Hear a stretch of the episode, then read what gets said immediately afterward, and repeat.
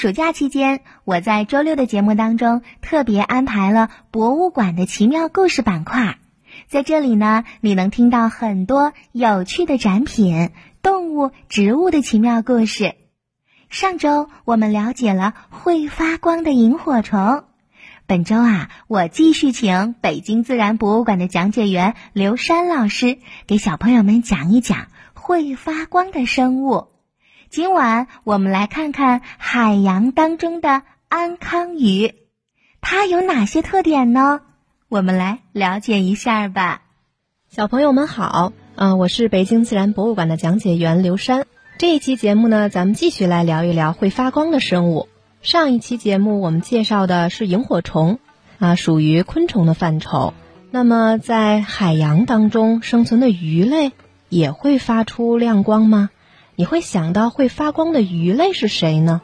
今天呀，我们来聊一聊常年居住在深海当中的钓鱼高手安康。小朋友们，你们听说过安康吗？它呀是生活在深海的一种鱼类，它可能长得会吓到你们，因为它的长相比较凶狠，头顶上还长着一根长长的鱼竿，还是自带照明的那一种。它静静地潜伏在深海。张着狰狞的大嘴，等待猎物们上钩。通常情况下，我们所知道的啊，深海的鱼类长相都是异常凶猛的。安康就是其中之一。在伸手不见五指的深海当中，当他们头顶上的那盏灯猛然一亮的时候，谁看到它都会浑身发抖的。安康的体内呢，并不能分泌发光的物质，这与上一期我们介绍的萤火虫不太一样。而是安康啊，长出了名为叫发光器的腺体，这个腺体里面栖息着发光细菌。与自己会发光相比，发光细菌可以长时间连续发光。想要关灯的时候，只需要停止给发光器输送氧气，里面的细菌就不工作了。在深海里挑着一盏夜灯，简直就是点亮了安康的智慧人生。喜欢栖息在海底的安康不太爱游动，比较懒，所以呢捕食机会比较少。在长期的演化过程当中，为了捕食到更多的猎物，它的背鳍发生了变化，特化成了一根长而柔软的鱼竿。当小鱼在闪光点附近游动的时候，安康就摇动它的鱼竿，引鱼上钩，送入口内。它们呀，主要以一些小型的鱼类。或者是幼鱼为食，也吃各种的无脊椎动物，或者是海鸟。有的种类的安康胃口很大的，它的胃中经常充满着像鲨鱼这种大型的鱼类的骸骨。就比如强生是安康，它的胃就能鼓得大大的，所有的大型的猎物都能一口吞下。安康家族的人员比较庞大，个体差异种类也有所不同。所以啊，也不是说所有种类的安康它们都会发出亮光，比如黄安康就没有这种亮灯的技能。它常常啊浮在海底，用泥沙将自己的身体掩埋，伸出它的鱼竿，引诱附近游动的小鱼虾。一旦把猎物引诱到它的近身，就张开大嘴将它吞下。在庞大的安康家族当中呢，绝对不会缺乏有怪咖的存在。就比如角安康们，角安康们，他们生活的地方是在更广袤深邃的大洋深处，那里暗无天日，以至于雌雄角安康相遇都很困难。为了延续自己的种族，他们中的一些成员演化出了一种非常奇特的繁殖方式。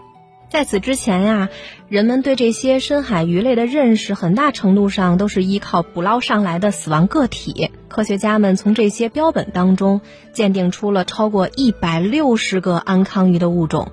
雌性的角安康呢，它的身体周围会延伸出很多细丝状的结构，这些触须能够帮助安康捕捉到它的猎物。如此全方位无死角的感知意义非常的重大。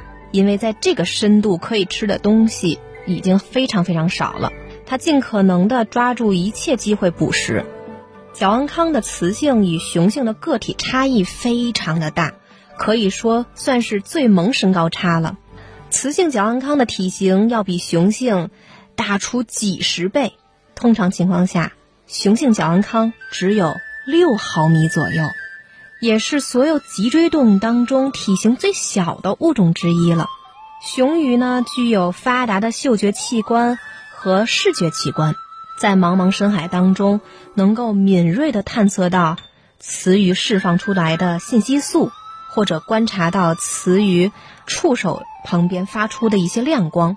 一旦它发现了雌鱼，雄鱼就会一口咬住，并且刺穿雌鱼的皮肤，与雌鱼的皮肤紧紧融合，并且通过雌性的啊血液。来获取营养物质，最终将自己牢牢地粘附在雌鱼的身上，从此他们在深海当中永不分离。在伴侣难觅的深海，这也不失为一种保持种族的一种有效办法。呃，那么通常栖息在深海的鱼类呢，不光长相很凶猛，游速非常缓慢，这种鱼的口感都是非常出众的。那在中国。境内的这个安康种类呢比较少一些，啊，有黄安康、黑安康以及刚刚发现的叫做孙安康。那安康鱼的肉质啊，富含角质的，肌肉纤维弹性非常的好，这个口感呢跟虾肉的这个口感差不多。它可以作为刺身炖啊、煮啊都可以。在日本的关东地区，安康被誉为人间美味。所以才有这一句话，叫“关西河豚，关东安康”的说法了。那么其实呢，会发光的生物啊，非常非常的多。但是呢，差不多有百分之八十左右的都是生活在海洋当中的生物，其余的呢，还有一些藻类啊、植物，它们也会发出光亮。所以说，会发光的生物可以遍及海陆空，它们可以上天入地下海，无所不及。然而，会发光的生物可能啊还有很多人类没有研究到的，所以小朋友们，希望你们能够多到大自然当中去探索啊！只要有会发现新鲜事物的眼睛，你就可以记录下更加神奇的事情。也更加希望你们能来到北京自然博物馆，跟我一起探讨关于你所知道的会发光的生物。谢谢刘山老师的讲解。小朋友听了这么多，你一定对安康有了了解吧？在海洋里呀，生物可多呢，它们都有自己很奇妙的本领。小朋友们多看书，多听讲解，一定会大有收获的。春天姐姐希望大家都有一双爱发现的眼睛，爱思考的大脑，多看多了解身边奇妙的世界。